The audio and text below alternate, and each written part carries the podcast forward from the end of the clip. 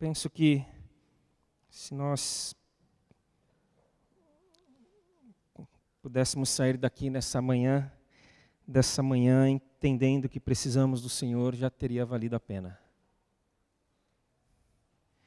Tem certos momentos que a gente pensa e sente algumas coisas que a gente tem que pensar rápido e sentir rápido, porque senão a gente faz.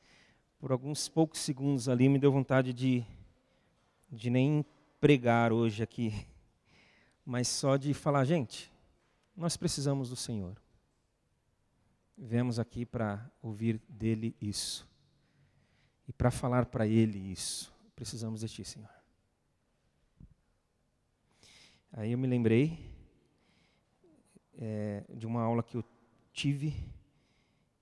Eu sempre falo desse professor, Silas Moloshenko, em que ele fazia algumas devocionais antes da aula. A aula já era espetacular. O devocional que ele fazia antes, então, era mais ou menos isso. Dá vontade de falar, professor, não precisa dar aula mais. E aí ele disse que no texto de Isaías, não é a mensagem ainda, tá? É que eu me lembrei enquanto cantávamos. Ele disse que no texto de Isaías 40, no final, quando diz: ele fortalece o cansado e dá grande vigor ao que está sem forças. Até os jovens se cansam e ficam exaustos, e os moços tropeçam e caem. Mas aqueles que esperam no Senhor renovam as suas forças, voam alto como águias, correm e não ficam exaustos, andam e não se cansam. Ele fortalece o cansado e dá grande vigor ao que está sem forças. Ele disse que é, quando nós chegamos diante dele e falamos assim: Senhor, eu não aguento mais. Eu não estou aguentando mais. Aí ele falou que esse texto deve ser lido, deve ser absorvido, que diz que ele fortalece o cansado e dá força, grande vigor ao que está sem forças. Vamos orar novamente? E eu queria muito que cada um aqui, todos, saíssemos daqui muito encharcados dessa verdade, de que nós precisamos dele. Nós precisamos, simples, desse jeito que eu estou falando. Então, queria te dar um tempinho aí para que você ore.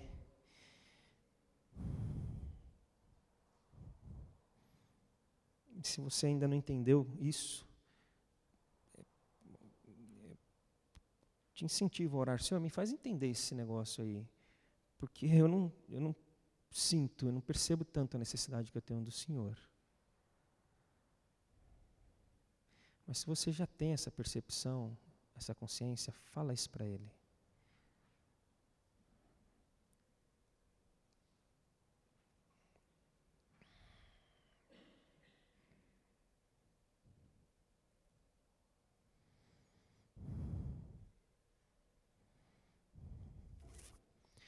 Senhor, o Senhor está ouvindo aqui as nossas vozes e o Senhor está vendo os nossos corações, o Senhor está é, sondando as nossas mentes e tem visto e está vendo como de fato nós precisamos de Ti, Pai.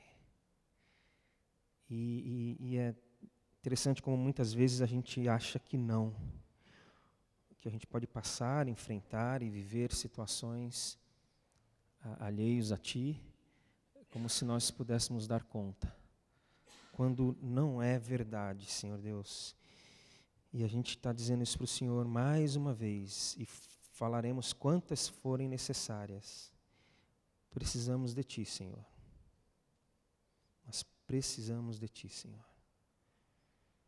Muito obrigado, porque nós podemos falar isso para o Senhor e certos de que, enquanto falamos, o Senhor sorri, o Senhor se alegra e fala a nós. Então eu vou, estou com vocês, eu vou estar com vocês e, e o que vocês precisam de mim, o quanto vocês precisam de mim, vocês terão. Obrigado, Senhor. Em nome de Jesus, amém. Amém. Bem, está projetado aí a imagem da nova série. Ele é. Aí, como eu disparei para a igreja, teve uma pessoa que respondeu: Puxa, já é Natal? Aí eu respondi de volta: Ó, oh, já estou vendo panetones na, nos mercados. E ela falou: É verdade. Mas é claro que não é por conta de um panetone no mercado que a gente vai falar desse tema, mas porque nós iremos falar desse tema até o Natal. É, temos aí dois meses. Então eu, o Noé, o Michael, o Júnior, nós vamos pensar a cada domingo a respeito desse Cristo, desse Jesus que é, e hoje ele é a verdade. Ele é a verdade. É, é por que a escolha, inclusive, desse tema logo para hoje? É, tem um teólogo, Calbart, ele disse que o cristão ele tem que caminhar com a Bíblia numa mão e o jornal na outra.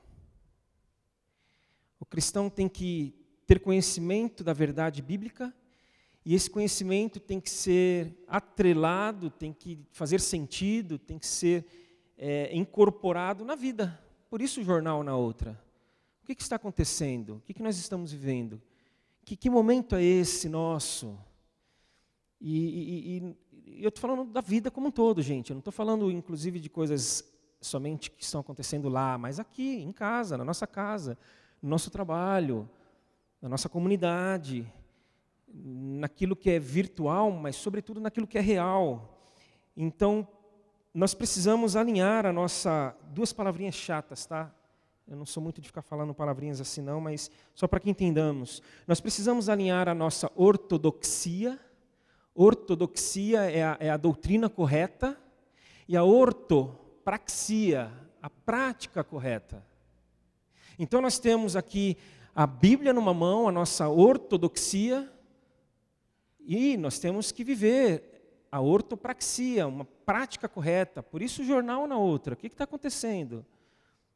Que vida é essa hoje que a gente vive? E aí, para isso, eu leio João 14, 6.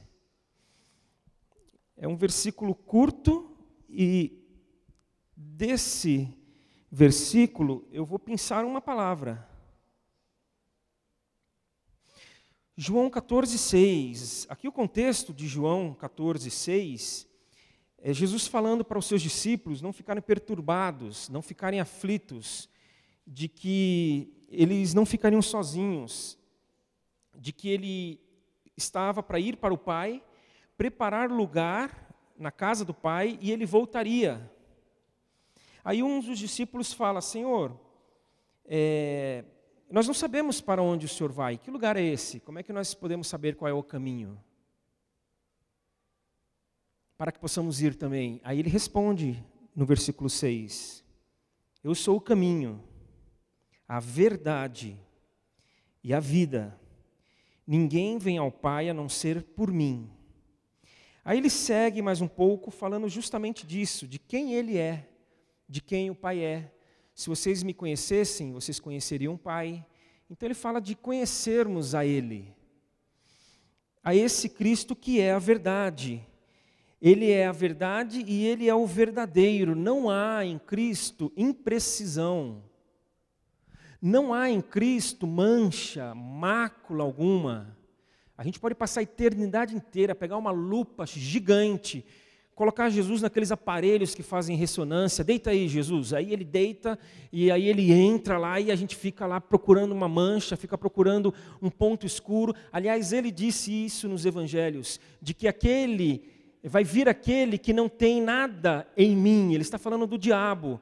Ele vai vir, ele vai querer é, é, me tentar, mas ele não tem nada dele em mim. é, aí a gente já começa a entender um pouquinho essa questão da verdade. Porque se não tem nada do diabo em Cristo, aquilo que não tem do diabo em Cristo está com o diabo mesmo, está com ele. E Gênesis nos mostra que ele não tem nada de verdadeiro. Quando ali no capítulo 3 é narrada a queda, a tentação, e aí a serpente, a mais astuta dos animais, diz ali, que ali representa a figura do diabo, chega para Eva e fala o quê? É, não é que Deus falou para que vocês não comam de nenhum fruto aqui do jardim? Sabemos que não foi isso que Deus disse a eles. Tanto que ela retruca. Não, não foi isso que ele disse. Ele só disse que nós não podemos comer de uma árvore, do fruto de uma árvore. De todas as outras nós podemos. Ele não falou que nós não podemos comer fruto nenhum. Ah, não, mas é porque senão nós morreremos, ela completou. Aí o diabo falou o quê? Ah, certamente vocês não vão morrer. Não vai, não vai acontecer isso. Ele não quer que vocês comam, porque ele não quer que vocês sejam como ele. Gente, isso aqui é preciosíssimo. O diabo, que é mentiroso, que é um egoísta, ele projeta ali para o primeiro casal um Deus o quê? Mentiroso e egoísta. Ele mentiu para vocês. Vocês não vão morrer. Isso não vai acontecer. Na verdade, ele só não quer que vocês comam porque vocês serão como ele. E ele não quer que vocês sejam como ele. Ele é egoísta. Ele é exclusivista. Ele acha que ele se basta. Ele não quer ninguém igual a ele. É muito interessante isso. Como o diabo tenta, ele engana e mente justamente naquilo que ele sempre quis ser. E aí, ponderando nesse texto, eu fiquei pensando: puxa, por uma mentira a morte entrou no mundo. Foi por uma mentira. Por uma inverdade, pela falta da verdade, a morte entrou. É interessante como a Bíblia traz que ele é o pai da mentira. Ou seja, toda mentira tem a sua raiz nele, tem a sua fonte nele, no diabo. Por isso que a gente fala, isso aí é mentira do diabo. É uma redundância, das maiores, mas das que fazem mais sentido. São uma mentira do diabo. Porque nasce nele. A Bíblia fala que ele é um enganador. De maneira que eu aprendi já faz bastante tempo com um amigo meu do seminário. Uma vez, daquelas conversas que a gente aprende mais fora da sala de aula do que dentro, às vezes. Estávamos lá no nosso pensionato, na época, lá no, na República, e conversando um pouco, ele trouxe esse conteúdo. Ele falou: é, é, a briga não é por poder, a briga do diabo, é pela verdade. Opa, explica esse negócio direito. É. O diabo não pode. Ninguém pode com Deus. Então o que, que ele faz? Ele mente. Ele engana. Então o que está em jogo não é o poder, é a verdade. Eu já falei isso aqui outras vezes, eu já falei isso em outros lugares, eu já falei isso em conversas pessoais, de maneira que sempre que eu falo isso, eu uso uma, a seguinte ilustração. É, eu vou disputar um lugar no time junto com Pelé. Vou disputar com Pelé? Não posso. Eu não posso, eu não tenho esse poder. Eu não tenho essa capacidade. Aí o que, que eu faço? O que, que me resta? Eu minto. Chego lá para o técnico e falo, professor, o negócio é o seguinte, é, a gente vai jogar daqui a pouco, ó, o Pelé não está muito legal hoje não, viu? Hum, não sei, não sei nem se é o caso de colocar ele em, em campo. Ah, ó, é, não tem registro, porque o pessoal pediu para registrar, mas eles não filmaram. Mas olha, eu tenho, faltou dois para ter o mesmo número de gols que o Pelé. Cheguei quase lá, mas aí não tem DVD, porque o pessoal esqueceu de. Aí eu começo. Aí eu começo a mentir, eu começo a tentar enganar, eu começo a tentar vender algo que eu não sou e comprometer a verdade, já que eu não posso. Então a briga não é por poder, mas a briga é para poder. Por quê? Porque nós queremos. Nós queremos poder. Então toda inverdade está residida no quê? No fato de que eu quero. As nossas crianças, quando infelizmente, em algum momento elas mentem. Por que, que elas mentem? Porque elas querem aquilo. Elas querem poder.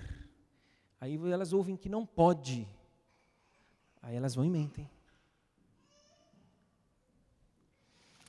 Nós vivemos num tempo é, do que é chamado pelos estudiosos da pós-verdade. Não existe mais verdade, estamos no momento pós-verdade. Esse termo é, surgiu em 92, mas na verdade em 2006, a Universidade de Oxford, que anualmente escolhe uma palavra, a palavra do ano na língua inglesa, eles escolheram pós-verdade. Foi a palavra do ano, daquele ano de 2006. Ano, inclusive, que teve a eleição nos Estados Unidos, em que esse termo ganhou notoriedade e força. É, e ali, inclusive, lendo algumas coisas a respeito, eles destacaram como exemplos, tá? É, falas de que o Papa estava é, apoiando Trump, que depois viram que foi uma mentira. Falas de que o Obama era, na verdade, o fundador do Estado Islâmico, era ele que estava por trás. Então, a gente vive nesse tempo em que dizem o quê? Circunstâncias em que fatos objetivos têm menos importância do que crenças pessoais. Então tem algo objetivo, tem um fato, tem uma realidade que perde a sua força, que passa a ser desconsiderada, que não é, é vista, elas tiram ela da frente. Por quê? Porque eu tenho uma opinião pessoal, porque eu tenho um desejo, porque eu tenho uma vontade. E aí depois cada um pode procurar o quanto quiser aí para entender um pouco mais essa questão. É, mas se você já quiser entender agora, é Gênesis, a narrativa já citada aqui por mim, em que ali foi colocado algo que não era verdade, porque existia um interesse por trás. Aí nós chegamos também, quem sabe, num outro conceito que é a auto-verdade. Já não existe verdade, então, na verdade, existem várias, cada um tem a sua. Eu tenho a minha. Ó, você pode ter a sua também. Ó, escolha a sua. Ó, cada um aqui pode ter a que quiser. Não tem problema você ter a sua verdade, conquanto você não atrapalhe a minha. Conquanto que você deixe eu viver a minha. E, e, é, é, muito interessante isso, quando a gente está resolvendo algum conflito, conversando com algumas pessoas, e já foi dito por alguém também que nos conflitos é, existem três verdades. Né? Raquel traz a verdade dela, aí vem o Michael e traz a dele. E aí tem uma terceira, que aí só Deus sabe qual é a, a terceira, que na verdade é a verdadeira. É, é, mais ou menos como quando eu, eu brigava com meu irmão, e aí a gente ia para o nosso pai, um acusando o outro. Aí meu pai falava, cada um conta o que fez. Porque a gente ia com a nossa verdade. Eu ia, olha, o mano fez isso, isso e isso. E ele ia falando, não, mas foi o Marcelo que fez isso. Cada um com a sua verdade, mas cada um conta o que fez. Aí a gente encontra a verdade de fato.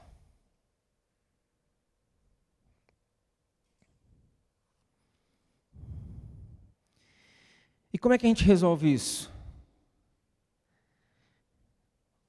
Essa é uma boa pergunta. Que eu até diria, se você está pensando como é que a gente resolve isso e me perguntando, eu te falo, você poderia fazer uma pergunta mais fácil, por favor? É, mas o tema da série é Ele é, e hoje Ele é a verdade. Então eu quero fazer três considerações para quem sabe elas possam nos ajudar nessa dinâmica toda que eu procurei trazer vocês comigo até aqui. A primeira consideração: a verdade é uma pessoa. É uma pessoa. A verdade no cristianismo, a verdade para o cristão deve ser uma pessoa. A verdade não é um conceito. A verdade não é uma formulação, não é um conjunto de regras, não é um jogo de palavras que pode ser aprimorado com o tempo, ou pode cair em desuso também com o tempo. A verdade é alguém. A verdade é alguém que está vivo. O Evangelho de Jesus é o próprio Jesus. Alguém que está vivo, alguém confiável. Uma pessoa confiável. Uma pessoa em que nós podemos confiar cegamente, de pegar e se lançar, e se jogar nos braços de forma é, total, absoluta e restrita. É uma pessoa que está viva, que é imutável. Ele é o mesmo ontem, hoje e não vai mudar. A verdade é, é, é alguém que é puro, não tem mancha, não tem mácula, não tem nenhum ponto em que a gente possa encontrar, falar, hum, Senhor, que decepção, hein? O Senhor sempre disse que nunca ia ter nada. O Senhor falou que isso era verdade, a gente confiou a nossa vida inteira, durante todo esse tempo e tudo ao Senhor, e agora a gente encontrou isso, Senhor, como assim? Não, é uma pessoa que é pura e é generosa, que age de forma generosa, cuja, cuja verdade que ele é está em favor do bem, não do mal. Então nós precisamos entender isso, que é uma pessoa. A outra coisa que eu acho que é importante nesse momento é a gente entender que nós não possuímos, portanto, a verdade. Nós nos relacionamos com ela. Então, eu, eu, eu tenho a verdade. Não tem. Ninguém aqui tem a verdade, ninguém aqui possui a verdade. O que nós temos é a possibilidade, por sermos possuídos por Ele, por Ele nos ter, nos relacionar com Ele. Nós cremos que Ele é a verdade, então nós nos relacionamos com Ele. E Ele vai nos transformando. É, é muito interessante, né? Eu falei dos filhos, quando eles acabam por querer ter, é, é, falar é, em verdades, mentirem. Esses mesmos filhos, né, é interessante como a gente começa a perceber como eles vão tomando o nosso jeitão, né? É tão gostoso. É, é, ou às vezes pode ser um sobrinho. É, você está lá, às vezes, sentado no sofá, você cruza a perna, na hora que você olha para o lado, teu filho está lá com a perna cruzada. Vai pegando jeito. É, eu tenho um grande amigo minha adolescência inteira passei junto com dois, três amigos, e sobretudo este, o Nelsinho. Me lembro da minha irmã uma vez, eu, e eu nem percebia, claro, conversando tal, e colocava a mão aqui, arrumava a gola. Ela, para com isso, você está tão igual ao Nelsinho que até o, o jeito dele você está igual. Vai pegando, você vai. Então a verdade vai nos moldando. Outro dia também, Faz outro dia, faz um bom tempo. Era em São Paulo ainda, muitos anos atrás. A Glaucia estava numa reunião de pais, ela como professora. Aí, num dado momento, uma mãe começa a dar risada, mas se contém no final vai falar com ela. Agora eu já sei, a filha de 5, 6 anos, por que, que a Bia está conversando comigo e ela, agora ela faz assim com a mão no cabelo. Estava lá no meio da reunião e a Glaucia arrumando o cabelo assim.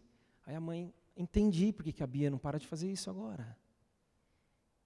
Então, a verdade é uma pessoa com quem nós nos relacionamos. E é uma relação em que cheguei para alguém esses dias e falei assim: Você acredita em Deus? É, uma situação que a gente estava tentando resolver. Ele falou: Acredito. Você ora a Ele? Oro. Então ore por isso. Ore por essa situação. Ore para que Ele possa intervir e modificar aquilo que é necessário ser modificado. E uma terceira consideração.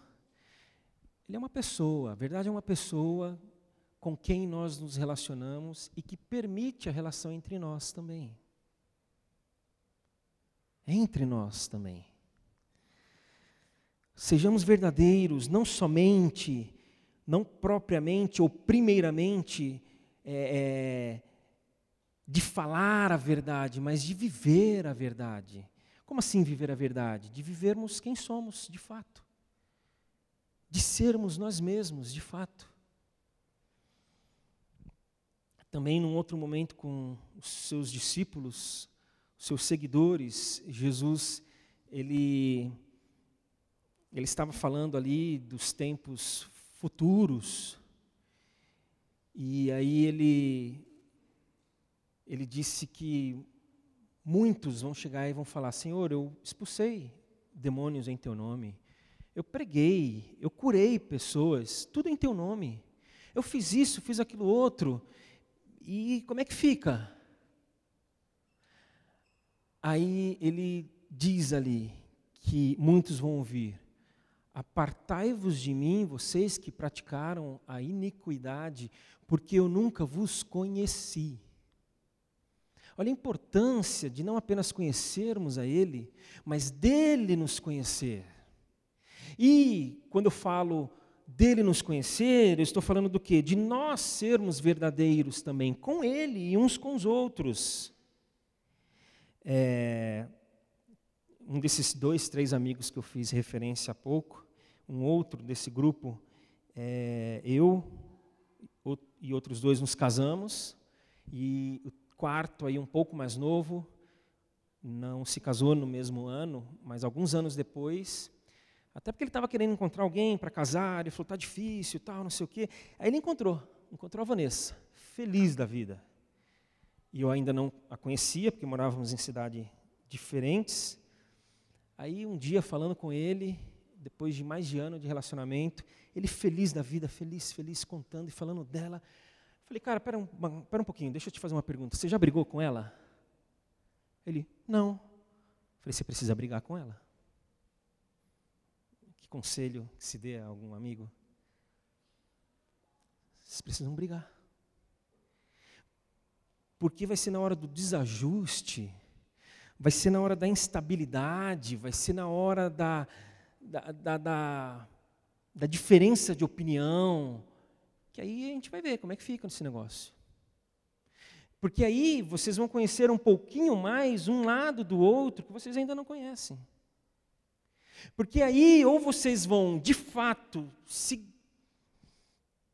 vincular e, e, e se unir, e, ou vocês vão falar, não dá. Porque a gente não conseguiu resolver isso aqui, então vão surgir outras coisas que a gente também não vai conseguir. Então, gente, ele é uma pessoa. A verdade é uma pessoa com quem nós nos relacionamos e que permite que nos relacionemos entre nós também. De maneira que, assim como Ele é verdadeiro, que sejamos nós também autênticos naquilo que somos, naquilo que pensamos e naquilo que expomos para os outros. É, por esses dias, eu coloquei para um grupo de, de pessoas, de amigos, uma situação que estava me incomodando. Um entristecimento, um abatimento. E eu falei, eu preciso abrir meu coração para vocês. E abri. Aí foi muito legal. Porque a partir daí, pelo menos umas duas, três conversas surgiram já. Então, Marcelo, é, teve isso, né? Ó, do lado de cá também teve tal coisa. E, e assim. Tem que ser assim. Porque se não for assim, uma hora vai bater um vento um pouco mais forte. E aí já era. Porque no final do sermão da montanha, quando ali Jesus usa a imagem de uma casa edificada sobre a areia e de uma casa edificada sobre a rocha, e ele fala que nós precisamos edificar não sobre a areia, porque vai bater um vento e a casa vai embora, vai ruir. Mas sobre a rocha, ele está falando o que ali? Ele está no final do sermão e ele está falando que ali, essa rocha, são as palavras dele. tudo aquilo que ele disse até ali. E de que tudo aquilo que ele disse até aquele momento, quando vivido, quando incorporado, quando abraçado, quando tido como verdade absoluta e por isso seguida, vai bater o vento, vai vir a tempestade e a casa vai permanecer. Então é firmados nesse Cristo que é a verdade, com quem nós nos relacionamos e estabelecemos Ele entre nós, é que nós vamos firmar os nossos relacionamentos, a nossa caminhada, de maneira que bata o que bater, venha o que vier. Vai dar uma balançada, ok, vai dar uma arranhada, e a gente vai, arruma, repara, reforma e segue em frente, porque Ele é a verdade. Vamos orar?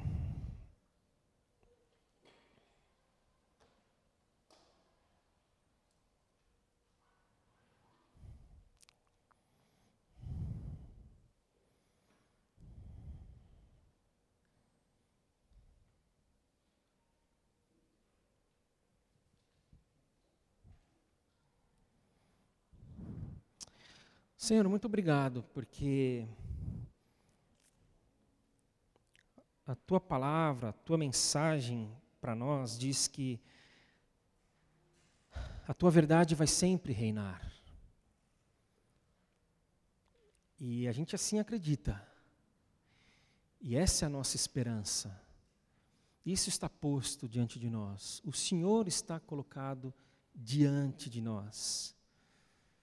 E nós cremos dessa maneira, e obrigado porque temos crido, obrigado porque podemos crer e descansar de que o Senhor se relaciona conosco de uma forma verdadeira, pura, genuína, autêntica, sincera. A gente pode confiar nas tuas palavras. A gente não precisa ficar desconfiando se o Senhor está falando é verdade ou não se aquilo que o Senhor está colocando diante de nós é bom ou é ruim, se de fato vai acontecer ou se não vai, a gente fica inseguro por conta disso. Mas não. Então, muito obrigado, Senhor, porque o Senhor é a verdade. Muito obrigado porque o Senhor diz a nós: se relacionem comigo. E muito obrigado porque o Senhor diz que é possível o nosso relacionamento entre nós dessa forma. Sabemos que muitas vezes não é fácil. Sabemos que muitas vezes não é tão, tão tranquilo assim. Sabemos que muitas vezes é, é, é, a, a mágoa, a decepção, a frustração, ela bate a porta e, por mais que a gente não queira, ela entra. Ela entra. E por mais que a gente não queira, ela quer ficar. Mas pela tua verdade, ela pode sair. Então, que aquilo que está tomando conta daqueles que estão tristes, pesarosos, magoados, chateados, decepcionados, desconfiados, que o Senhor possa entrar e dizer: dá licença a tudo isso, porque aqui não é o lugar de vocês. Aqui é o meu lugar. O coração dessa gente é meu, e é no coração deles que eu vou reinar, porque eu sou a verdade, que vai sempre reinar. Obrigado, Senhor, porque assim nós acreditamos, e que possa ser uma crença tal, que a ela nós nos rendamos mais uma vez muito obrigado. Em nome de Jesus, amém.